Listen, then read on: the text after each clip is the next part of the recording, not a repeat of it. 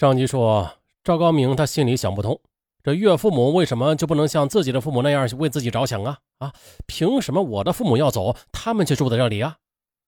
有了这个想法之后的，他一面觉得这岳父母太自私，另一方面就觉得自己的父母实在是太伟大了，因而这心中对岳父母充满了成见，对自己的父母则心怀愧疚，家里的矛盾也是步步升级。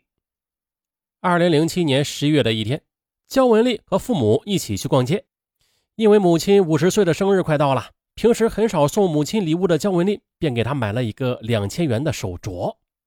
回到家之后呢，赵高明见到这个手镯，呃，嘴上没有说什么，这心里却是一肚子气呀。他又想到了自己的父母住在乡下呢，啊，平时吃没吃好，穿又没穿好的，自己更是从来没有买过生日礼物给他们。而岳父母跟着他们吃住，妻子竟然还慷慨的买这么贵的东西啊！就这样，因为心中不平衡，二零零八年春节前夕的赵高明领到工资之后的，也花了两千多块钱买了一个镯子给自己的母亲。焦文丽知道他是有意气自己，心里很不高兴，两人又大吵了一架。当天晚上呢，焦文丽认真的向丈夫提出了离婚。赵高明久久的呆愣着，其实。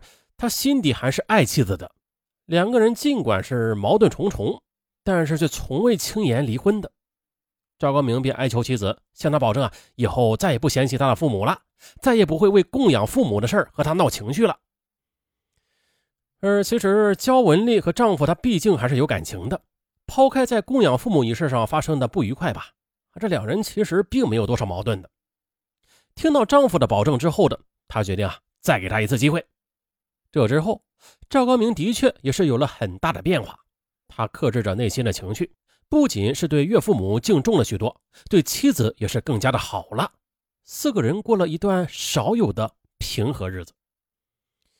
可是这好景不长，二零零八年十二月底，赵高明的母亲出门时不小心摔倒了，结果引发脑溢血，差点就丢掉了性命。出院之后呢，赵高明的舅舅对他说呀。你父母辛辛苦苦的把你养大，按道理啊，你是无论如何也要把他们接到身边去供养的。既然你岳父母已经住在你家了，那就这样吧，你每个月给他们六百元的生活费，啊，再出几百元钱请个保姆来照顾他们。要知道，你爸爸身体不好，你母亲也刚刚从死亡线上下来，啊，这个病啊，稍不注意就能再犯。赵高明便答应了舅舅。可是赵高明和妻子讲这事儿的时候，焦文丽，她觉得这一个月出一千多块钱，家里肯定是承担不起的。她便说：“呀，你看能不能这样啊？让你父母住你姐姐家里去，我们每个月出六百元钱生活费，保姆就省了。”呃，本来这也在理儿啊。可是赵高明听了之后，却怪里怪气的说了一句：“你以为都像我们这样啊？我们那儿只有儿子养父母，没有女儿养父母的。你，你是什么意思呀？你？”你这话明显的是在说我爸吗？两个人你一言我一语，很快的就吵开了。由于这几个月赵高明一直是把情绪压抑在心里，一旦爆发，便比以前任何一次都要暴躁激动。吵到最后，赵高明竟然生气的打了妻子一巴掌。赵文丽的父母闻声来劝架，却被怒火烧晕了头脑的赵高明，啊对岳父母吼道：“啊，滚！你们这给我滚！”这房子是我结婚前一个人买的，你们没有资格住在这里。你好，焦文丽的父母听了，失望的对赵高明说了一句：“我们真是看错你了。”然后呢，就和女儿一起到外边租房子住下了。再说赵高明，赵高明事后很后悔自己的冲动，不断的向他们赔罪，哀求他们原谅。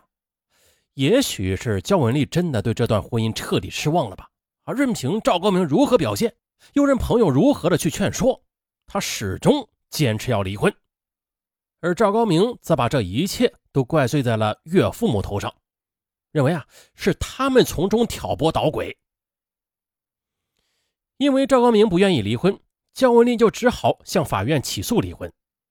在等待法院判决的时候，这焦文丽的父母又帮他物色了一个新的对象，两个人便很快的开始接触了。为了将妻子拉回到身边，赵高明三天两头的上焦文丽的租房里，但是焦文丽呢，却总是故意避开他。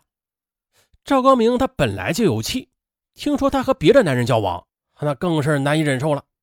一天没有找到妻子的赵高明，气愤地质问岳父母：“你们说，焦文丽是不是和别的男人在外面鬼混？”焦文丽的父母听后则说：“你不要再缠着文丽了，离婚之后啊对你们双方都会有好处的，你接受现实吧。”你，好你们，眼前的这个人呢？啊，自己包吃包喝包住的供养了这么久，他竟然如此对待自己。赵高明是更加气愤了，骂道：“都是你这老东西！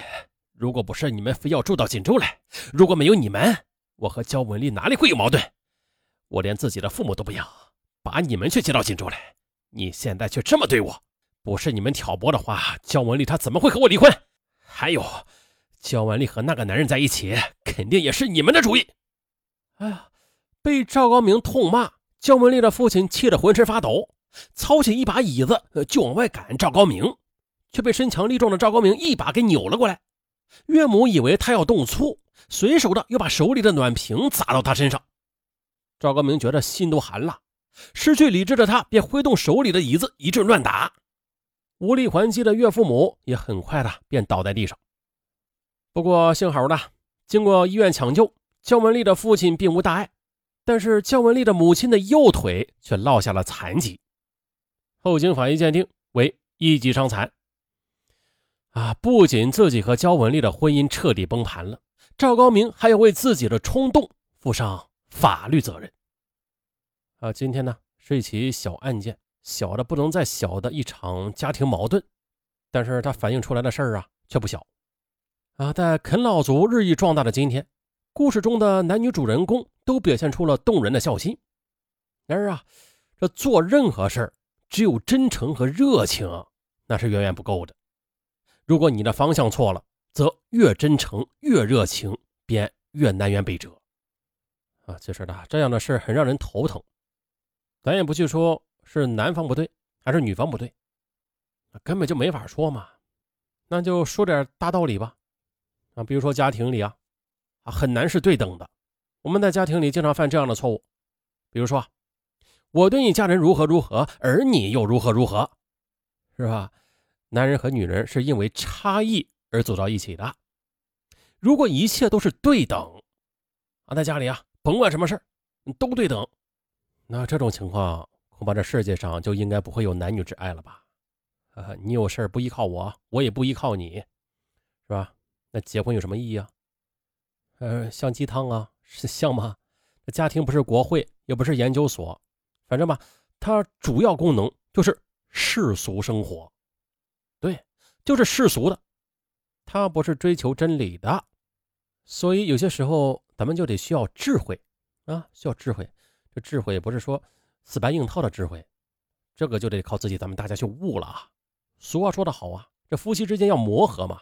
有一句话说，活到老学到老，夫妻之间也是过到老磨合到老。在磨合的过程中，咱们就得去研究那些沟通的技巧，咱们要学着做加法，而不是减法。当咱们的姿态越低时，你反而就会越高了。所以啊，一对高素质的夫妻，哪怕是他们有一天真的就离婚了，但是他们跟对方家人的关系还都是不错的。也就是说，如果夫妻关系的恶化是因为双方家庭的话，那最初和最根本的病灶。其实是在夫妻二人自己身上的，就像本案中的女婿吧。当他情绪化的呃对着他的岳父母发脾气时，他不知道的是，他们的婚姻早就死亡多时了。啊，我是尚文，咱们下期再见。